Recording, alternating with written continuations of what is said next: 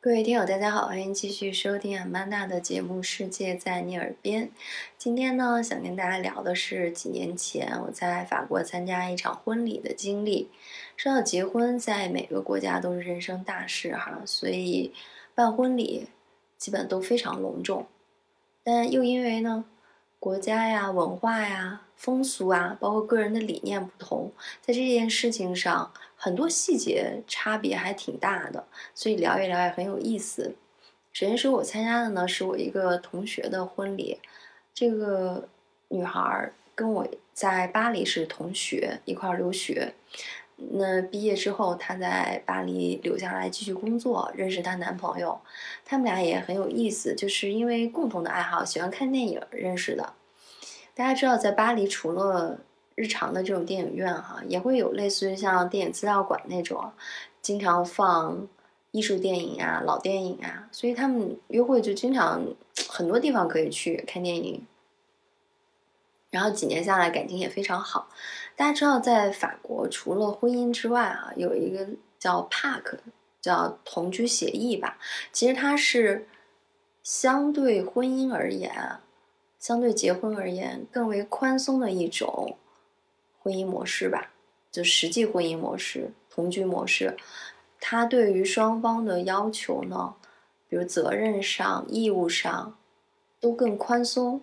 但是在一些福利上，比如说政府给家庭减税，其实跟结婚的夫妇差异并不大。所以在法国啊，很多越来越多的年轻人他是愿意选择去同居签这个 PAC 而不结婚的。包括我们知道很著名的，像法国的前任总统奥朗德啊。他就是其实有四个孩子了，跟他女朋友，他女朋友就是后来在他的政府里担任过环境部长吧。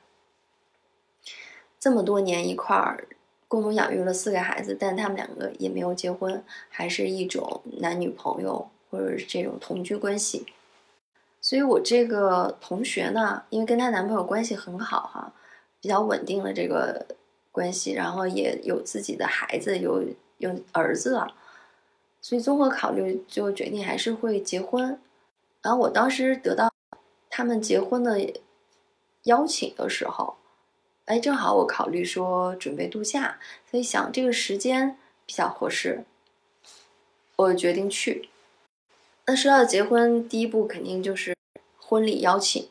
现在大家都是电子版的，就有一些网站，当时他们也是很流行的，就在一个网站上。发给你这个链接，你可以看到他们结婚的时间、地点、基本信息。那同时说，结婚肯定就要随份子送礼。同样在法国也很流行，可能在其他很多国家现在也都是年轻人喜欢列一个婚礼礼物的清单。那亲朋好友如果想送礼的呢，就可以按着这个清单去。选择购买，这样也避免了去买一些不必要或者是对方不喜欢的礼物。但是他当时发给我这个链接呢，我不知道是不是技术原因，我并没有看到那个礼物清单。那还有另一种方法，就是说到参加婚礼的时候，像中国人一样随份子给钱。那说到这个随份子的金额哈，其实，在法国大部分时候可能没有我们国内。随的份子那个钱那么高，基本上是在五十欧到一百多欧这个样子。当然，多少也会看你跟新郎新娘之间的关系远近。但主要的目的呢，是比如别人邀请你参加这个婚宴，份子钱差不多其实是要 cover 到参加婚宴人家支出的这笔餐费吧。所以当时我也是准备了，还特地包了红包给了新娘。第二天他跟我聊天的时候，他说：“哎，你知道除了中国人哈，他在法国认识了一些朋友，也了解到了中国这个习俗，特地给他随份子的时候也拿红包包的。”再说参加婚礼当天的仪式和时间，首先说这个时间，我们中国办婚礼肯定都是起早，对吧？早早的接新娘，早早办仪式。呃，没有人是在下午开始，因为有一些地方的习俗就是下午就属于二婚了。但在法国呢，如果你选择去教堂办这个仪式，哈，他们基本都是在下午开始，目的呢也是方便下午的教堂仪式结束之后，正好可以衔接上晚上的晚宴。那当时在波尔多呢？他们就选定了一个教堂，差不多下午两三点的时候开始举办仪式。话说在那个场景下，哈，很多事情有了仪式感，还是挺神圣感人的。包括我同学说，开始准备这个婚礼都快忙疯了，就包括他们要亲自去挑选在仪式上唱的一些圣歌，包括要准备自己在仪式上的发言。然后当时主持婚礼的人呢是。这个教堂的神父，他说的话在当时这个此情此景也很让人感动。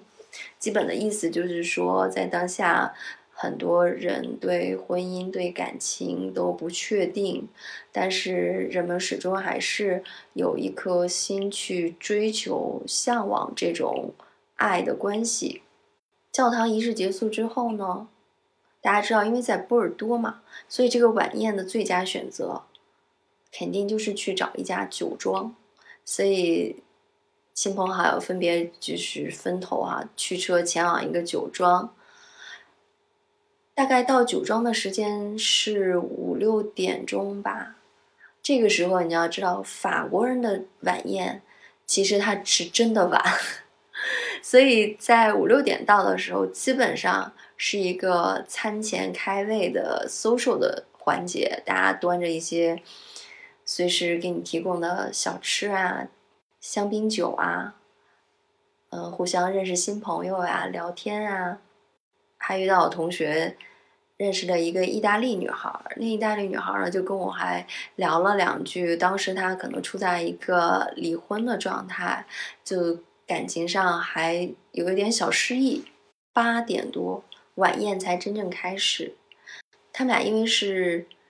喜欢电影结缘的嘛，所以在婚宴上也有一个小的环节设计，每桌的这个桌牌上面都是一部电影的名字。在婚礼的环节上也有双方家长代表发言，然后同学就跟我说，他公公在之前立下了雄心壮志，说要在婚礼上尝试用中文发言，自己准备了一篇演讲稿，从。当时夏天暑假休假开始，一直在练习，甚至特地找了当地他认识的一个中国人来帮他纠正发音哈。然后他公公还不想让他知道，不想让他去纠正中文，他说应该在婚礼上给大家一个惊喜。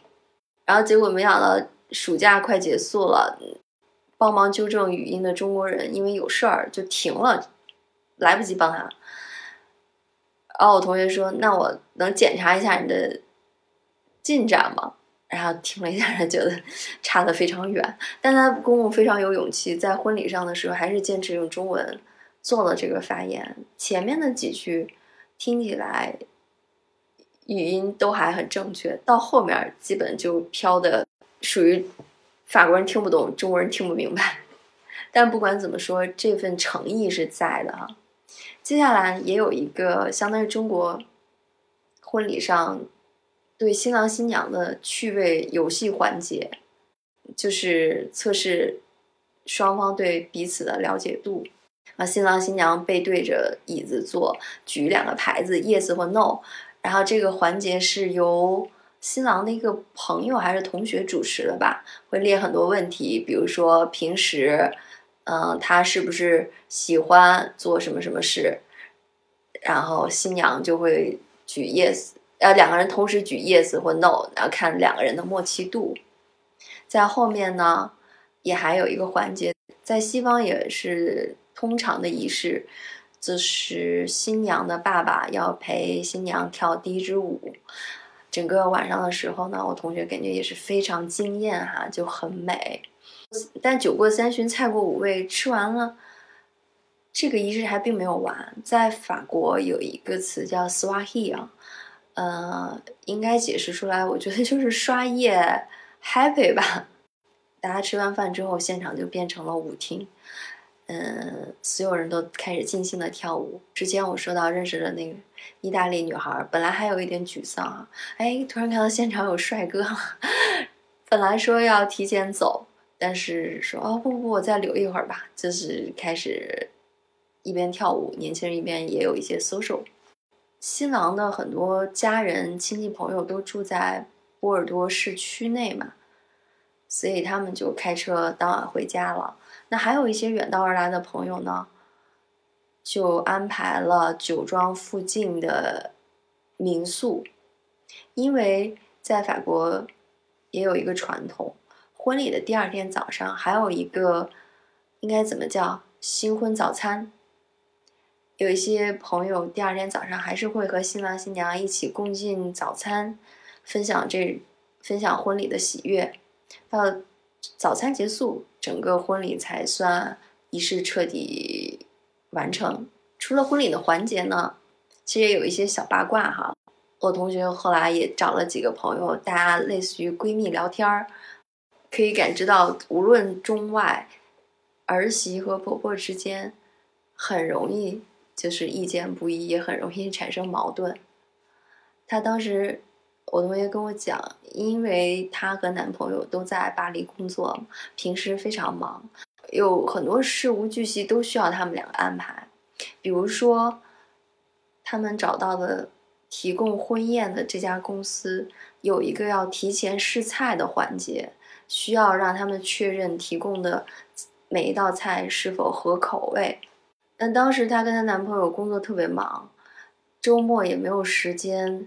赶回波尔多，当时就想让她公公婆婆帮着看，帮着尝一尝就算了。但她婆婆就很坚决，这就体现了法国人很独立的这种家庭关系。她公公婆婆，尤其可能是她婆婆吧，就说这个事情我们不能帮你，因为这是你们的婚礼，这个口味是否合你们两个的心意是最重要的，我们不能替代你们完成。从我同学的角度，就会感觉有点抓狂，觉得他们俩为什么不能理解我们工作这么忙，能替我们分担一点婚礼筹划的事儿。那要放在中国，可能有一些父母就事无巨细哈，很多事儿都要操心掺和了。然后再说一个有意思的呢，就是婚礼当天，因为他们有小宝宝，他儿子嘛，嗯，肯定也是要盛装出席。嗯，当时我同学肯定就想的是，按照中国人结婚喜庆，肯定要穿红的，就给小朋友准备了一个红的上衣哈，白的裤子，就搭起来也很好看。但是，因为她婆婆法国人就不知道中国有这样的传统，她完全是从审美的角度就说：“哎呀，这两个色差反差太大了。”她就更将要给一个给她孙子穿上一个蓝色的小衣服哈。然后同学说，因为当时自己忙着化妆，什么也顾不上，反映出了两种文化和观念的冲突。这样婚礼办的也是非常尽兴，非常圆满。也是一个非常美好的回忆哈。然后现在，她和她老公已经有两个宝宝了，也很幸福啊。那就是今天我跟大家分享的这段经历，我们下期节目再聊。